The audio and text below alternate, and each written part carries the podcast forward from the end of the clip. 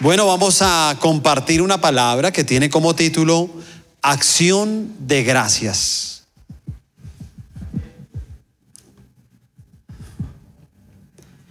Y vamos a abrir nuestras Biblias en el libro de Isaías, capítulo 9, versículo 6. Porque un niño nos es nacido, hijo nos es dado, y el principado sobre su hombro, y se llamará su nombre admirable, consejero, Dios fuerte, Padre eterno, príncipe de paz. Amén. Bueno, qué épocas estas. Eh, en la que tiene un, un, elemento especial, no sé si esté de acuerdo, pero creo que son las luces. ¿A usted no le parece que las luces son las que le dan mucha vida a esta época? Eh, tanto así que cuando uno ya quita las luces en la casa, uno ve la casa como vacía, como medio feita, ¿cierto? Uno apenas como que quita todo eso, se siente como, como un vacío. Y pienso que eh, las épocas de Navidad, es ese tiempo de dar, es ese tiempo de recibir.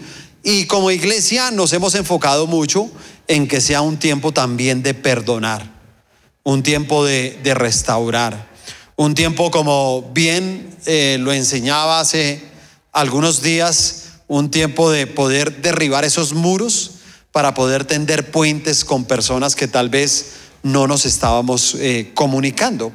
Y entonces uno dice, óyeme, todo, todo esto que está pasando en, en este momento, eh, ¿cuál es el propósito de verdad principal?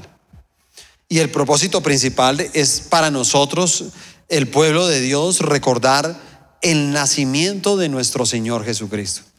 Hoy es, hoy es un día muy especial. Y, y, escúcheme, es especial no, no por la fecha. Eh, yo he tratado de ser siempre lo, más honesto con la iglesia y, bueno, ustedes tienen un pastor, yo, no tengo estudios de teología, no soy teólogo, no, no tengo cursos, no tengo, eh, realmente soy un pastor enamorado de Dios y de su palabra, no más. Eh, y digo esto, ¿por qué? Porque eh, a veces eh, me siento con pastores que eso han hecho unos estudios de no sé qué vainas y, y, yo a veces los veo que entran en unos conflictos. Entonces alguno dice, mira, según los estudios no hay una prueba de que sea en esa época de diciembre que haya nacido el Señor Jesucristo. El otro, no, de, tal vez no sé qué. Y yo los veo como que, sí, como que se ponen en una discusión en una fecha. Yo le voy a decir algo, ¿es importante la fecha? Y yo digo, no. ¿Sabe qué es importante? El evento. Porque honestamente lo que es importante es que sin importar cuál sea la fecha, nosotros estamos celebrando el nacimiento del Señor Jesucristo, sea el día que sea. Si se da cuenta, no importa. Y en este pasaje de Isaías del capítulo 9, versículo 6, yo encuentro como dos, dos características que uno puede encontrar, tanto espirituales como humanas, del Señor Jesucristo. La primera de ellas, Cristo es el don de Dios para el hombre. ¿Es qué? ¿Qué es Cristo?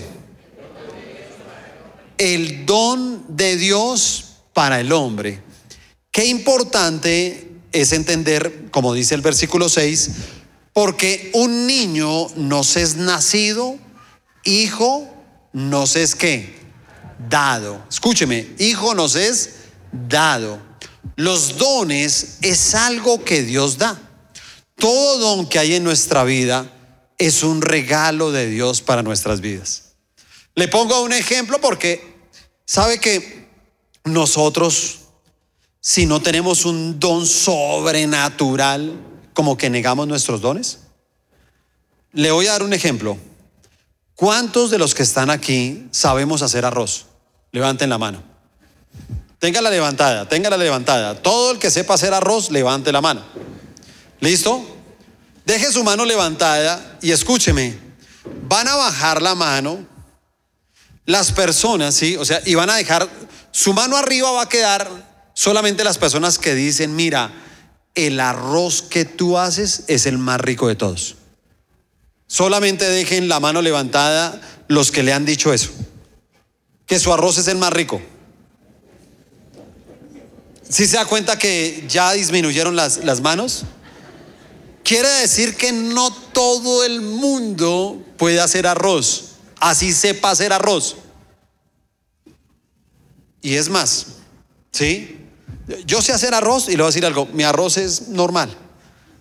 Y yo siempre, yo tenía un amigo mío que el arroz, uy, le queda pero una delicia, ¿sí? Y entonces yo siempre, ven, bueno Javier, venga a ver cómo es que es. Entonces me decía, no, mire, yo le hago esto, tal. Y yo lo hacía igualitico, pero a mí no me quedaba así. Igualitico. ¿Sabe qué es eso? Es un don de Dios. Es un regalo, ¿cierto? Y ni qué decir de la pega, ¿sí o no? Que la pega, la pega es peleadita, ¿sí o no? ¿A cuánto nos gusta la pega? Ah, esa es peleadita, ¿sí o no? Le dicen a uno, ¿quiere que le sirva arroz o pega? Pega, ¿sí o no? Eso no hay nada que hacer. Una peguita con un arroz, con un huevito, eso queda, pero espectacular. Y, y cuando hablamos de eso, entonces, ¿qué es Cristo para nosotros? Es como ese regalo especial del Padre para nosotros. Sé que eh, un día como hoy es un, es un tiempo de regalos, lo sé. Y yo año tras año siempre he motivado a la iglesia, ha sido una motivación permanente a que por favor no le demos tanta importancia a los regalos. ¿Saben? Porque tenemos el regalo más importante de todos y es que el Padre nos dio a Cristo como un regalo divino para nuestra salvación. Ese es el regalo más importante. No existe otro. Y se los puedo decir con toda honestidad porque he entendido algo. El que conoce a Cristo conoce el amor de Dios. El que conoce a Cristo, ¿qué conoce? El amor de Dios.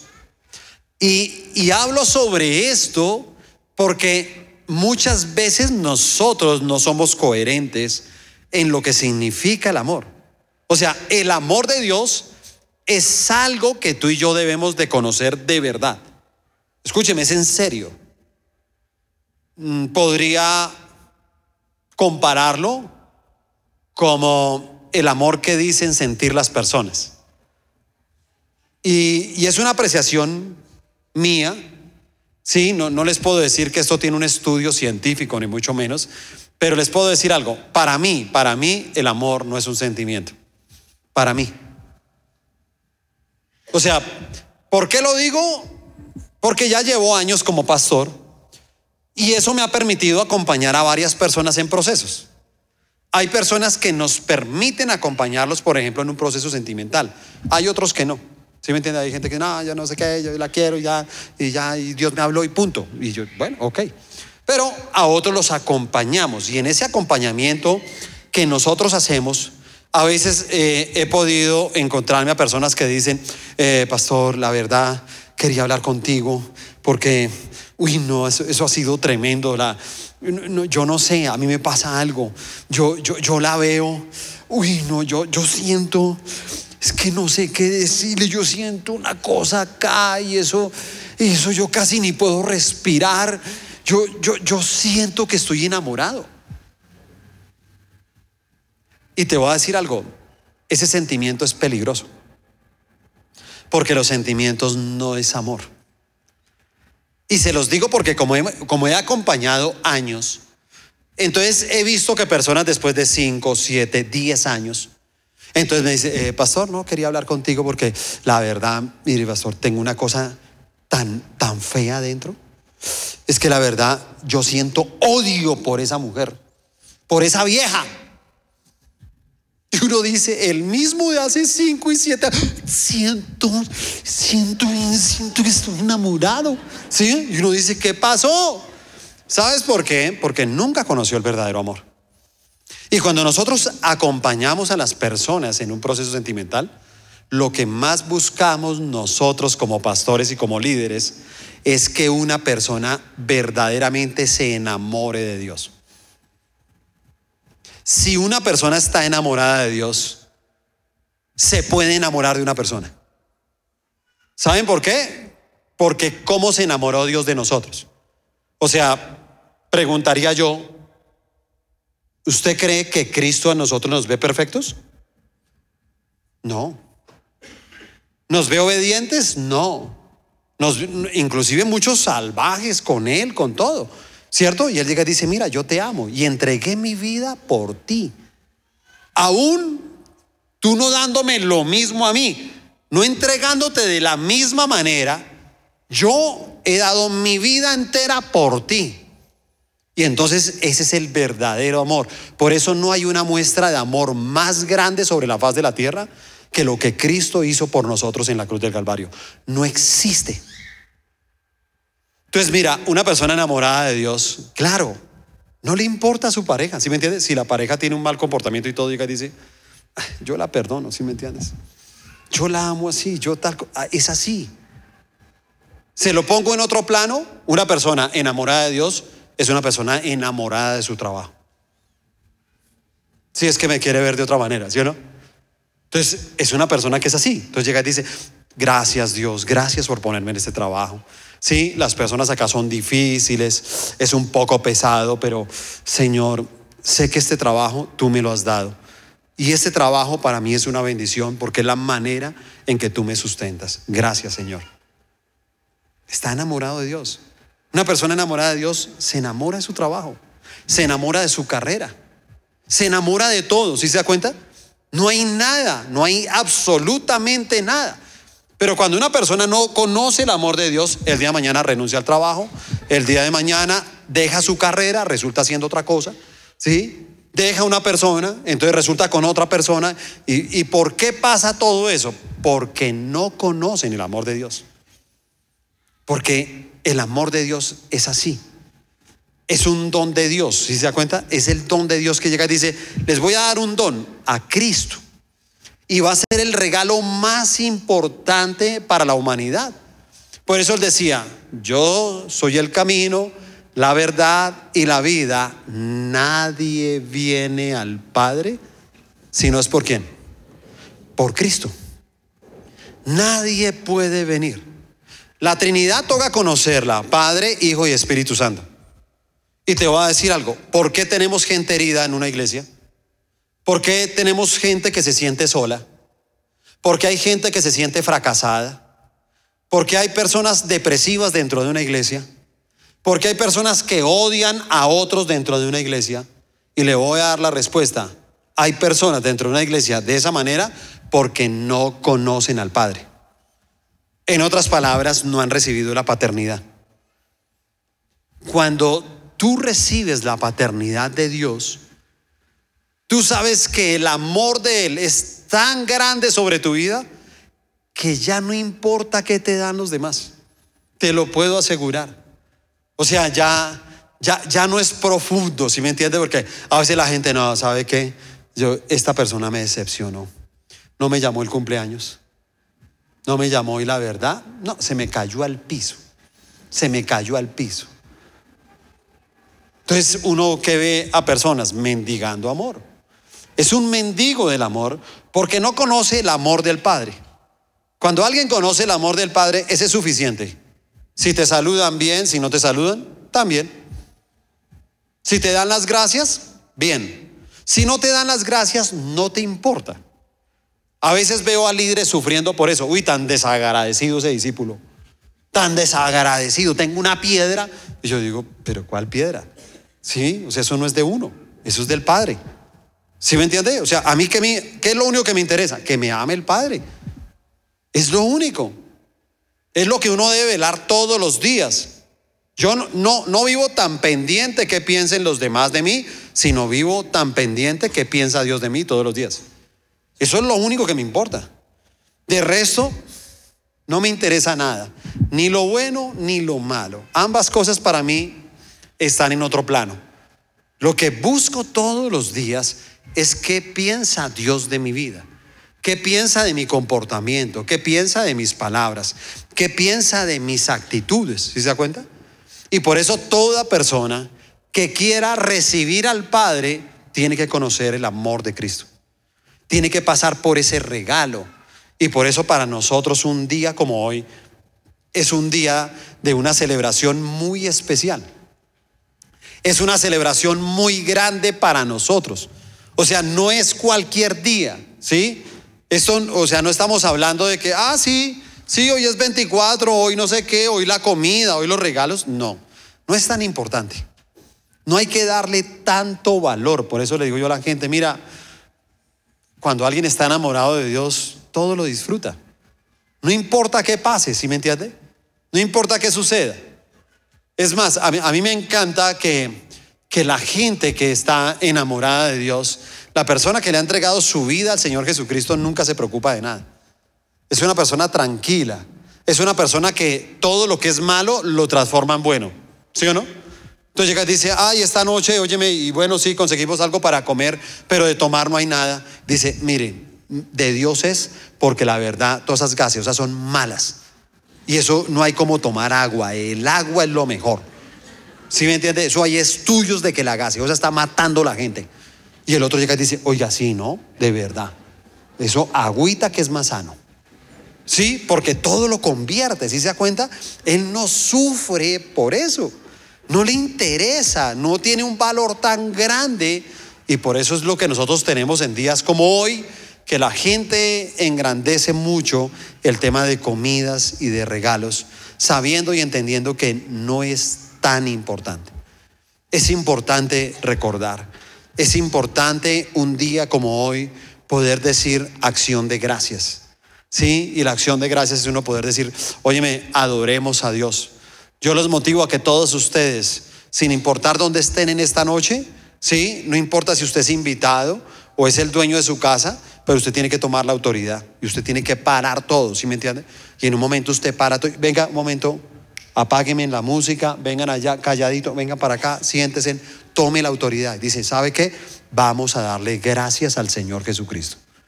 Es más, si estamos reunidos acá, es porque Él fue a la cruz del Calvario por nosotros. Inclusive no estaríamos ni vivos, estamos celebrando porque tal vez nos hubiéramos ido con un COVID y no hubiéramos ni siquiera tenido tiempo para celebrar ahora como familia. Y tenemos que darle gracias al Señor Jesucristo. Y claro, no le pido que ahora se ponga a orar una hora, dos horas, no, pero sí es un tiempo de pronto de, orar, de hacer una oración, ¿cierto? De tener ese tiempo de acción de gracias y hasta puedes decirle a la gente, bueno, dime algo que quieras darle gracias a Dios en este año. Y de pronto cada uno pueda decirle algo al Señor Jesucristo por lo que está agradecido. Por eso dice esa palabra, porque un niño nos es nacido. ¿Qué quiere demostrarnos ahí? Una parte humana del Señor Jesucristo. ¿Sí? Una parte humana, una parte espiritual, una parte que nos mostraba Isaías, en ese Isaías capítulo 9, nos comienza a mostrar una palabra profética que uno después ve en el Evangelio de Mateo y de Lucas, que ellos cuando hablan del nacimiento de Jesús, realmente ellos solamente están ratificando lo que se había profetizado 700 años antes. Todo lo que se había profetizado se cumplió al pie de la letra. Y Dios lo hizo simplemente para que todos nosotros conociéramos al Señor Jesucristo. Y Él vino precisamente aquí a la tierra para poder enseñarnos el amor de Dios, para que todos nosotros podamos entender que somos importantes para Él, para que todos entendamos lo que Dios es capaz de hacer, inclusive por una persona que está lejos de Él. Y por eso llegó y dijo, mira, les voy a dar como el gran regalo a mi Hijo, el Señor Jesucristo. Y nos lo dio para conocer esa, esa misericordia inclusive de Él. El libro de Filipenses capítulo 2, versículos 6 al 8, dice, el cual siendo en forma de Dios, no estimó ser igual a Dios como cosa que aferrarse, sino que se despojó a sí mismo, tomando forma de siervo, hecho semejante a los hombres, y estando en la condición de hombre, se humilló a sí mismo haciéndose obediente hasta la muerte y muerte de cruz. Amén. Así que nos muestra esa parte humana cómo Él quiso identificarse con nosotros, cómo Él quiso experimentar el mismo dolor, las mismas preocupaciones, tal vez las mismas confusiones en algún momento, las mismas tentaciones que tenemos nosotros, porque Él quería experimentarlo, Él quería saber nosotros qué sentimos cuando pasamos por momentos como esos. Y por eso ese don que nos ha dado Dios a través del Señor Jesucristo, eh, tenemos que conocerlos todos. Mire, qué importante es uno conocer los siete derramamientos de la sangre de Jesús. Yo, la verdad, para mí, esa, esa revelación de la sangre de, de Jesús, uy, no. Para mí fue una gran bendición. Y yo se los había contado con anterioridad, que un día yo le decía, gracias, Pastor César, porque una de las cosas, yo decía, Dios me usa en muchas cosas. Pero yo dudé de que podía ser usado en sanidad y milagros. Porque yo decía, no, era un simple líder de la iglesia. Acuérdense que se lo conté.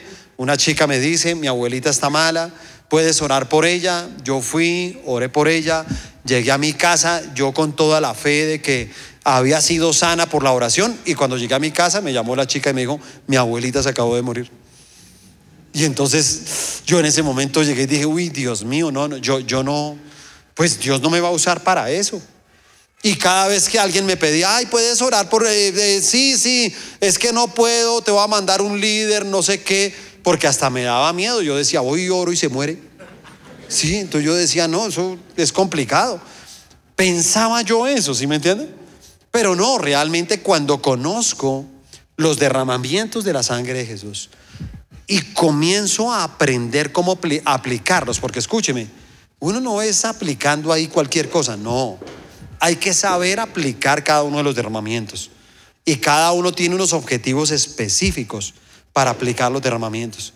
Y cuando comencé a aplicarlos de esa manera, comencé a ver unos milagros impresionantes de sanidad, hasta hoy en día. Y por eso digo, ¿dónde está el regalo? A través del Señor Jesucristo. Yo antes, date cuenta, y yo le pedía, Señor, Dios, sana, sana a esta persona.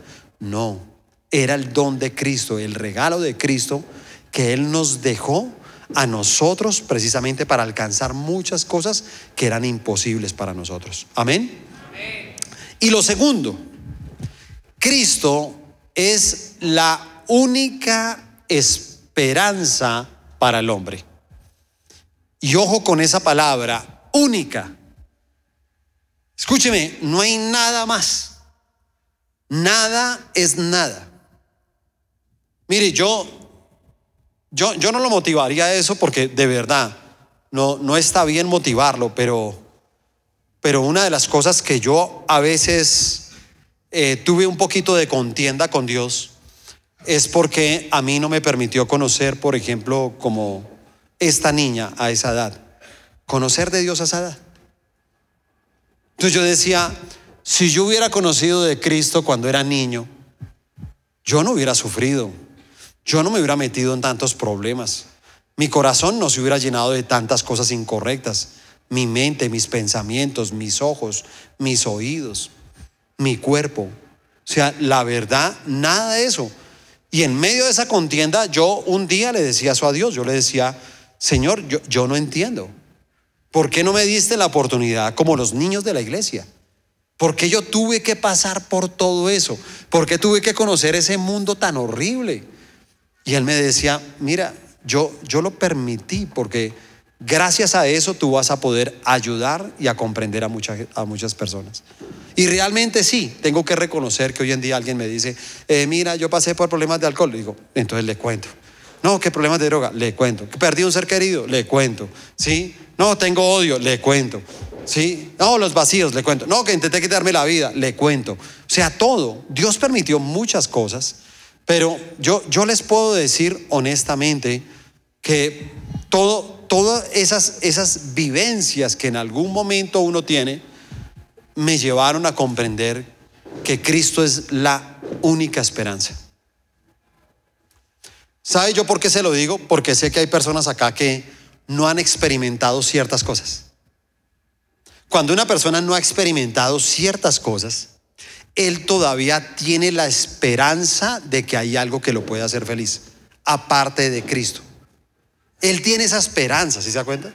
Entonces llega y dice, no, de pronto yo nunca he tenido la experiencia del sexo y tal vez a través del sexo yo pueda mm, ser como feliz, pueda encontrar algo que nunca he sentido. Otros no, a través del dinero, ¿sí? Y yo le voy a decir algo, todo eso lo tuve y nunca fui feliz. Jamás fui feliz en mi vida. Pasé por muchas cosas, conocí muchas cosas y les puedo decir con toda autoridad que ninguna me hizo feliz. Y todo lo contrario. Todas estas cosas que pasaron me hicieron infeliz. Y por eso yo entiendo que Cristo es la única esperanza para el hombre. No hay nada más, se los puedo asegurar. Por eso mi contacto, cuando yo conozco al Señor Jesucristo, cuando le entrego de verdad mi vida al Señor Jesucristo, lo va a decir algo, a partir de ese momento, yo comencé a experimentar algo que nunca había experimentado en mi vida. Y entonces es como dice esa palabra, ¿no? Y el principado sobre su hombre y se llamará su nombre admirable, consejero, Dios fuerte, Padre eterno, príncipe de paz. Dígame, ¿qué hace toda persona que está angustiada o tiene un problema muy grande? ¿Qué hace? No importa quién sea. Se pone a orar, se pone a pedirle a Dios. Yo, yo duré alejado de Dios muchas veces en mi vida, muchos años. Pero yo siempre me acuerdo que a final de año en el colegio yo siempre decía, ay Señor, ayúdeme a pasar el año, yo le prometo que el otro año yo, ay, yo voy a estar juicioso, yo voy a ir a misa, yo voy a ir a, en Semana Santa, yo voy a Semana Santa, voy a confesar, ahí está, me voy a confieso, pero ayúdeme a pasar el año, Dios mío, ayúdeme a pasar el año, ayúdeme, ayúdeme, ¿sí me entiendes? Porque toda persona que está en una dificultad, aparece Dios.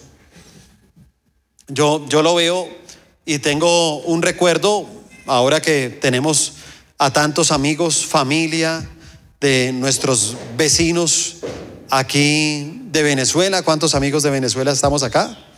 Bueno, por allá. Mire, por allá también. Muy bien. Y, yo tengo ese recuerdo. Eh, hace muchos años, yo me acuerdo que Chávez era ateo. Chávez fue perseguidor de la iglesia católica, cristiana. Sí, o sea, ambas iglesias. Porque todos los gobiernos socialistas y de pensamiento e ideología de izquierda, las iglesias son una piedra de zapato para ellos. Entonces las persiguen, las amenazan, las cierran, ¿sí me entiende? Persiguen a los pastores, persiguen a los sacerdotes. Eso pasa en cualquier país que entre en socialismo y en ideas de, de izquierda. Siempre pasa así. Y yo me acuerdo que este hombre era ateo.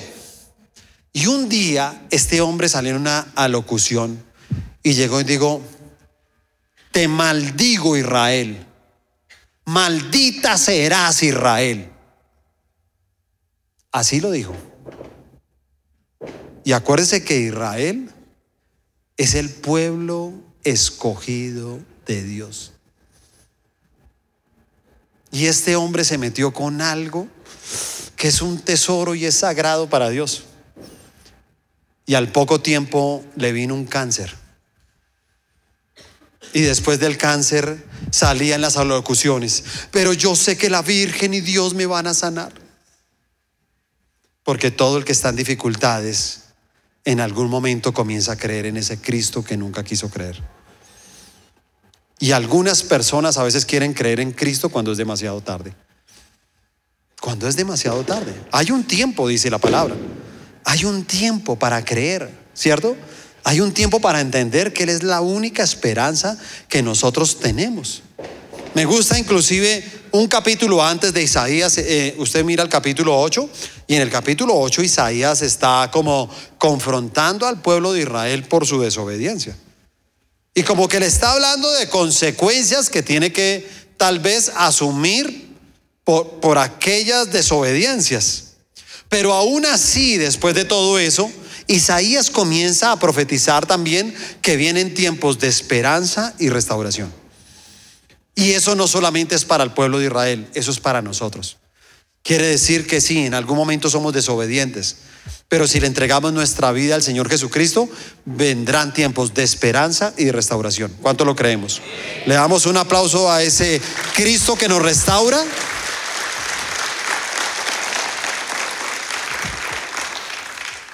Es que escúcheme, un día como hoy es muy importante. Eh, soy muy respetuoso de lo que puedan pensar muchas personas.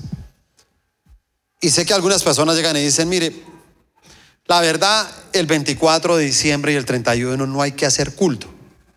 Dicen algunos, compañeros pastores inclusive que yo tengo. Y yo vuelvo y digo, yo respeto a lo que el Señor guía a cada pastor.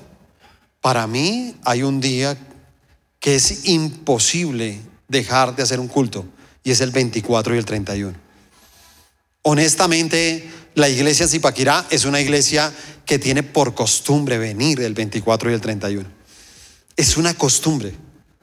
Y siempre viene una cantidad de personas, ¿sí me entiende? Porque para nosotros es un día muy importante, porque nosotros sabemos que nosotros celebramos el nacimiento del único que nos puede dar esperanza. Y que es un día muy importante también porque a veces la gente se desenfoca y a veces la gente está tan pendiente en celebrar otras cosas.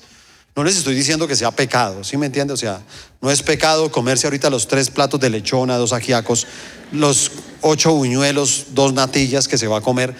Tranquilo, cómaselos en paz, ¿sí me entiende? No es pecado abrir unos regalos, no es pecado, no es pecado, ¿sí me entiende? Pero le voy a decir algo, lo que sí no podemos es desenfocarnos y más bien ver que lo que pasa es que hoy estamos celebrando. ¿Sí? Celebramos. O sea, nuestra comida es una celebración, pero el nacimiento de Jesús. Los regalos, es decir, claro, vamos a darnos, vamos a recibir un regalo, pero gracias por el regalo más grande que nos ha dado Dios, que es a su Hijo, el Señor Jesucristo. Y entonces comienza en ese versículo 6 a hablarnos, ¿cierto? A hablarnos varias cosas que están, que están ahí, mejor dicho, parece como escondiditas, pero que son fundamentales. Y la primera palabra que comienza a describir a Cristo dice admirable. ¿No es admirable lo que Él hizo en la cruz del Calvario? ¿No es admirable? Yo, yo lo veo de esa manera.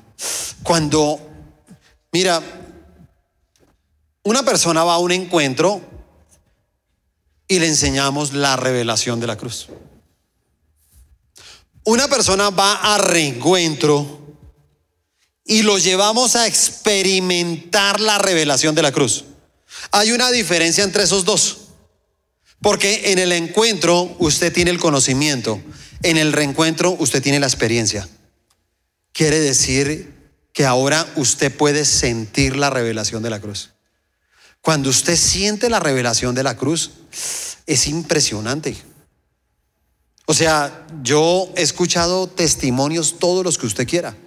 He escuchado a personas que me dicen, mira, yo he, sentido un dolor en la cabeza fuertísimo porque siento las espinas. He sentido de verdad los clavos en las manos, en los pies. He sentido el dolor.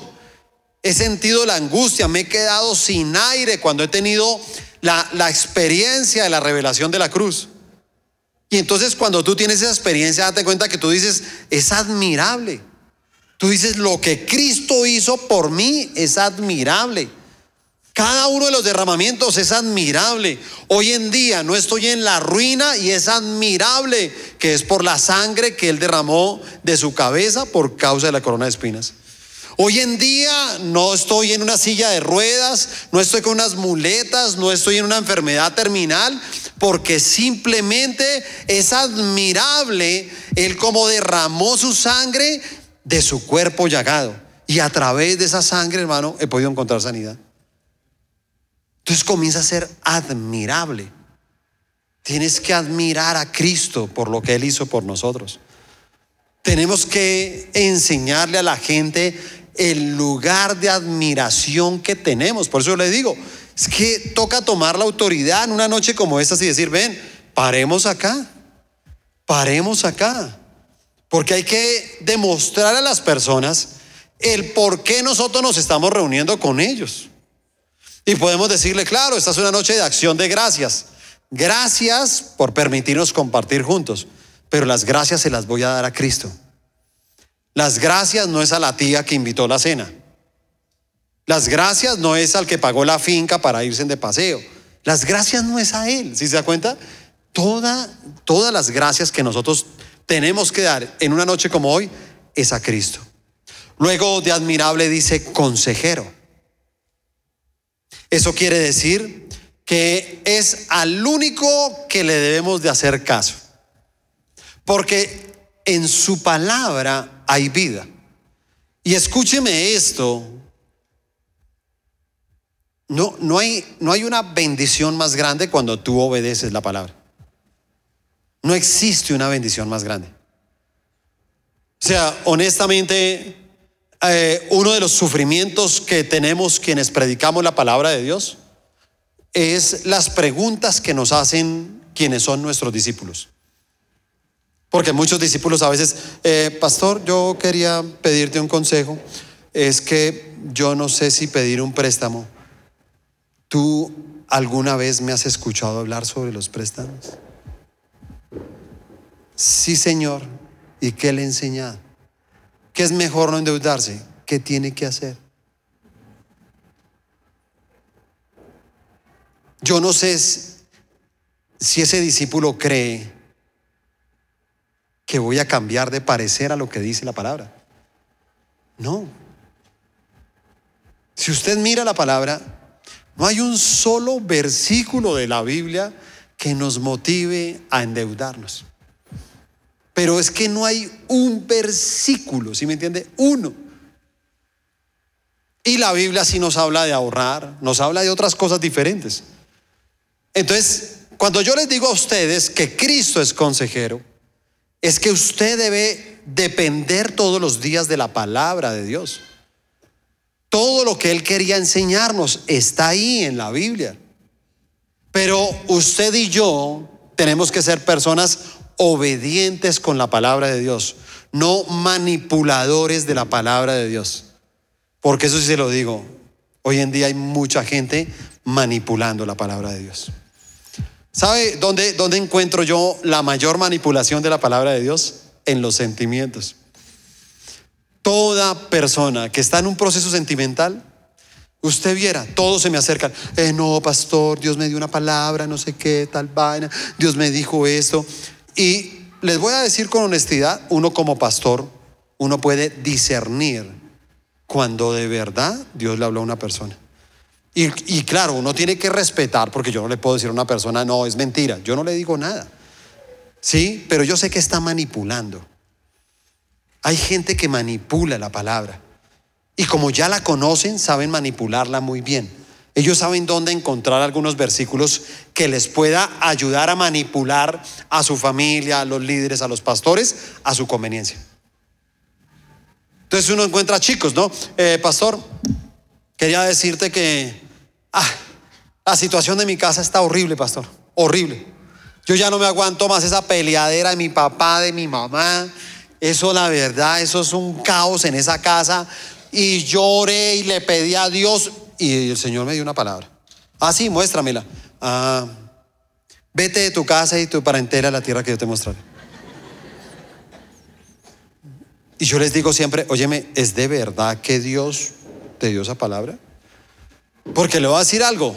Si Dios no le dio esa palabra, usted va a aguantar hambre que ni se imagina. Porque esos dos que se agarran le dan de comer.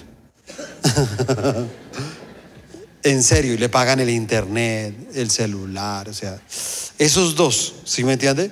Piénselo muy bien, ¿sí? Me toca aterrizarlos porque a veces, ¿sí? Entonces la gente manipula la palabra y la acomoda a lo que él quiere. Y te voy a decir algo, ¿no le parece raro que la mayoría de procesos sentimentales, todos, todos extrañamente, la gran mayoría de ellos, todos son aprobados por la palabra de Dios? Y yo, yo creo que en 23 años que llevo sirviéndole a Dios, tal vez como dos veces, me he encontrado con alguien que me dice, pastor, tengo que hablar contigo. uy, estoy como un poco chocadito con mi corazón. Y eso porque, bueno, pastor, tú sabes, esta persona me gusta, yo te digo que estoy orando por ella hace rato, yo he sido especial, yo, yo tenía como una ilusión, pero mire la palabra que el Señor me dio. Y el Señor me dice en esta palabra que tengo que alejarme de esa persona. Y la verdad, pastor, a mí eso me duele mucho, pero yo lo voy a hacer. Eso me ha pasado unas dos veces en 23 años.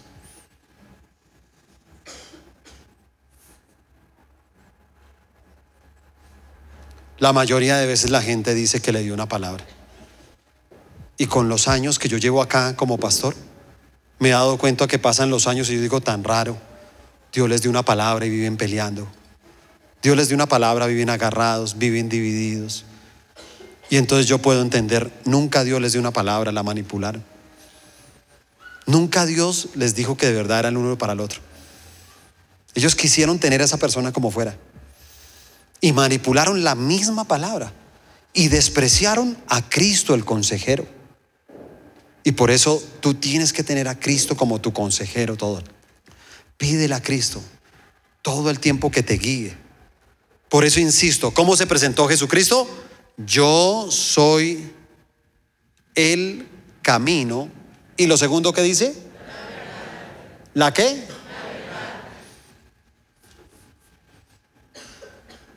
Él nunca se va a equivocar. Es lo único que les puedo decir. Él nunca. Usted y yo nos podemos equivocar. Él nunca. Y por eso nosotros podemos reconocer a Cristo como nuestro consejero. Dice el, en Juan 17, 15. Escríbalo ahí. Juan 17, 15 dice, no ruego que los quites del mundo, sino que los guardes del mal. ¿Usted no le parece tan bonito Dios que llega y dice, venga, no quiero que los quite, que los quite del mundo? O sea, ¿qué quiso Cristo? Libertad, no esclavos. ¿Sí o no? Y yo sé que a veces el pueblo cristiano eh, quisiera tener todo cristiano. Todo tiene que ser cristiano. Entonces, ay, pastor, usted no sabe dónde vendan sillas, pero que sea un cristiano. ¿Dónde venderán buñuelos, pero que sean cristianos? Alguien que haga lechona cristiana, ¿sí me entiende? O sea, todo es cristiano, todo lo quieren tener cristiano. En un tiempo nosotros teníamos una gatica acá y ella tenía gatos y todo el mundo, ay, pastor, pero me lo decían en serio, estoy tan feliz de uno tener sus gatos cristianos. Porque regalábamos los gatos. ¿Quién se quiere llevar los gatos? Y algunos decían, ay, no sé qué, ay, qué bueno no tener su gato nacido en Cristo. Ellos estaban convencidos de eso, ¿sí me entiendes? O sea, sí, yo no le he hecho la oración de fe ni a mi perro ni a los dos gatos que tengo, pero, pero, pero pues ellos están convencidos de eso. Entonces la gente quiere tener la panadería cristiana, el cine cristiano, el colegio cristiano, la universidad cristiana. Todo es cristiano. Y yo, la verdad, mm, a veces tengo un poquito de, sí, como de choque con eso. Porque nosotros debemos de ser la luz del mundo. Y me encanta más bien cuando un chico me dice, pastor, la universidad es muy difícil porque es que soy, del, curso, soy el único cristiano. Le digo, hermano, qué bendición, qué privilegio el que Dios te dio, hermano. Porque sabes, Dios te va a usar a ti, hermano, para llevar a muchos a los pies de Cristo. Tú tienes que asumir tu llamado y tienes que ser valiente. Y te vas a enfrentar a ellos. Porque eres el único. Escúchame, eres el único. No eres del montón. Eres el único. Y Dios te está colocando ahí. A mí me encanta ver personas de Dios colocadas en lugares del mundo. Me encanta. Me encanta ver lo que una persona con la luz de Jesús puede hacer en el mundo. Porque ese es el verdadero llamado. ¿Sí se da cuenta? Y entonces por eso él decía, miren, no le pido que los quite del mundo, sino que los guarde del mal. O sea, Jesús decía, cuando ellos sean atacados, cuando ellos sean tentados, por favor, Padre, guárdalos, guárdalos. Ellos están ahí en el mundo, pero guárdalos. Guárdalos de que se contaminen, guárdalos de, de, contestar, guárdalos de malas actitudes, guárdalos a ellos, pero déjalos ahí en el mundo, ¿sí se da cuenta? Él hubiera podido decir, no, entonces Señor, hagamos un pueblito de cristianos. No, porque no es así, si se O sea, no puede ser de esa manera. Y luego llega y dice, Dios fuerte. ¿Qué quiere decir eso? Que el poder de Dios no tiene límites. que no hay nada imposible para Él. Nada, escúcheme, nada. Me encanta lo que dice Mateo 28, 18. Mateo 28, 18. Y Jesús se acercó y les habló diciendo, toda potestad me es dada en el cielo y en la tierra. Quiere decir que el poder de Dios es ilimitado. Yo tengo mis recuerdos cuando empecé a ser líder de la iglesia. Y a los, yo llevaba ya como unos dos años de líder.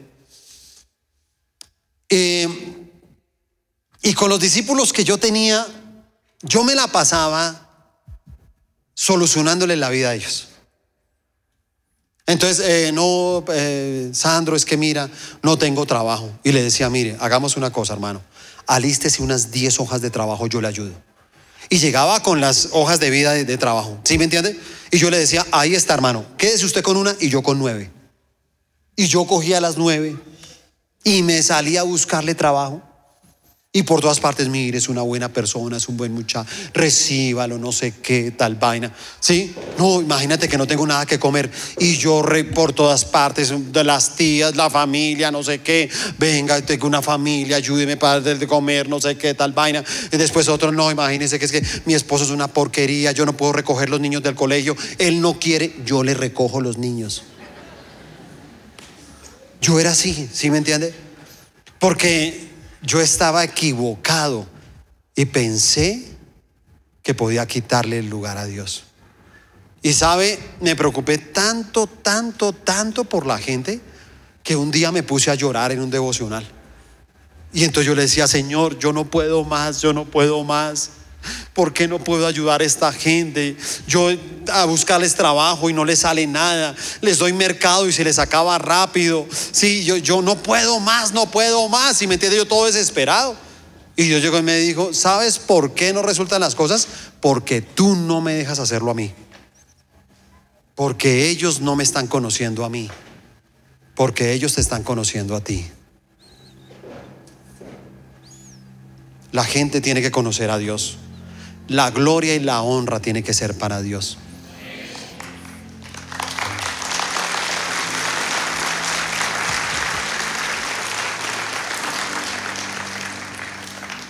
No crea, pero mucha gente a veces es así, ¿no?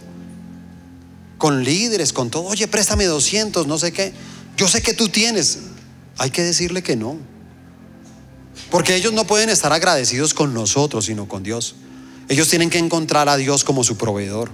Nosotros no podemos ser el proveedor de las personas. Y una cosa es que podamos ayudar en algunos momentos. Y otra cosa es que nosotros creamos que tenemos el poder. Le voy a decir algo, el poder de nosotros es limitado, el de Dios es ilimitado. Él puede dar trabajo, mercado, sanidades. Él puede encontrar la persona para recoger los niños en el colegio. No soy yo, ¿sí se da cuenta? Yo quería hacer algo, ¿sí me entiende? Y tal vez tenía buenas intenciones, pero estaba equivocado. Estaba equivocado, porque realmente no, no estaba dejando que el poder, ese poder de Dios, ese, ese Dios fuerte, pudiera actuar en las personas. Y luego hay dos cosas ahí para finalizar. Dice Padre eterno. Quiere decir que Cristo es el que nos conduce hacia la eternidad. Él es el autor de la vida eterna. Nuestro, nuestra vida por acá es pasajera. Cuando alguien entiende eso, vive tranquilo, vive en paz. No le preocupa mucho si tiene o no tiene, ¿sabe? No vive atormentado por las cosas materiales. Hace dos meses nos reunimos con amigos de la infancia. Nos, nos reunimos, no sé, como unos 15, 20 amigos de la infancia y nos reunimos porque uno de ellos le iban a hacer una cirugía y había el 70% de probabilidad que se quedara en la cirugía. Y armaron como esa, ese almuerzo era como prácticamente como para despedirlo. Y en un momento oramos y yo me le acerqué y le dije, ¿sabes qué, Javier? Mm, Dios es soberano, pero siento en mi espíritu que todavía no es tu tiempo. Yo creo que todavía vas a hacer muchas cosas acá en la tierra, hermano. No te preocupes. Y entonces él me sorprendió porque me dijo, yo no estoy preocupado, Sandro, porque te voy a decir algo, yo estoy listo para irme. Yo estoy en paz con todo el mundo, yo no tengo enemigos. Yo, yo no tengo rencor, yo no tengo resentimiento.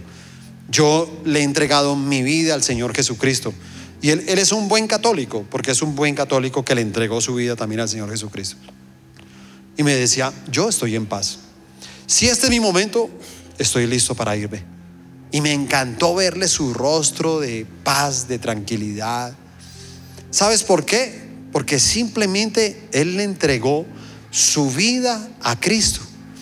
Y sabe que es así, si se da cuenta, Padre eterno. Padre, ¿por qué? Porque nos cuida, nos protege. Sí, porque Él sabe que a pesar de que fallamos, somos como ese hijo pródigo, que en algún momento fallamos, pero Él llega y dice, venga, y vuelve y abre sus brazos y nos recibe con amor. Y termina con algo muy bonito porque dice, príncipe de paz. ¿A cuántos les gustaría vivir tranquilos el resto de su vida? ¿A cuántos? Yo creo, insisto, ¿cuántas cosas hacemos para vivir en paz? Y yo la verdad siempre trato de vivir tranquilo. No me gusta que nada ni nadie me robe la paz. No me gustan los conflictos. No me gustan los gritos. No me gusta estar en esos ambientes. Nunca me ha gustado. Desde que le entregué mi vida a Dios no me ha gustado. Porque encontré paz con Él. Y cuando tú ya encuentras la paz con Él, te, te, incomoda que algo cambie el ambiente y lo convierta en otra cosa diferente. Y por eso Él vino a ofrecer paz a este mundo. Una paz que nunca la va a poder ofrecer el ser humano. Seamos honestos. Y sabe, creo que la humanidad siempre ha buscado la paz. ¿O no? ¿No crecimos nosotros a través del tiempo que algún gobernante nos habla de paz? No importa. Yo hablo con mi papá y mi mamá y ellos me decían, en mi época eh, no había guerrilla, no había eso, pero entonces estaban los liberales y los conservadores. Y los liberales mataban a los conservadores, los conservadores mataban a los liberales. Y en algún momento alguien dijo que tenía que haber paz entre esos dos partidos. Y después llegó el narcotráfico y que tenía que haber paz con el narcotráfico. Después la guerrilla, que tiene que haber paz con la guerrilla. Que ahora que tiene que haber paz con la primera línea, que tiene que haber paz con no sé quién, que tiene... Siempre el ser humano va a buscar la paz y le aseguro que no la van a poder encontrar. Porque el único que puede ofrecer la paz se llama Jesucristo. Es el único, no hay otro que pueda traer paz. Ninguno. Es único. Acuérdese que es el único. Por eso es tan importante que usted y yo llevemos a las, a las personas a que conozcan al Señor Jesucristo. Porque si las personas conocen al Señor Jesucristo, va a haber paz. Va a haber paz. Acuérdate que un enamorado de Dios ama a su enemigo. Pero si alguien no está enamorado de Dios, siempre se va a quedar con rencor. Siempre se queda con resentimiento siempre tiene sed de venganza porque no conoce el amor de Dios. Juan 14, 27 dice, la paz os dejo, mi paz os doy. Yo no os la doy como el mundo la da. No se turbe vuestro corazón, ni tenga miedo. Cuando uno tiene paz en su corazón, a uno no le importa tanto el futuro, porque uno sabe que el futuro está en las manos del Señor. Entonces no le preocupa a uno tanto, ¿sí?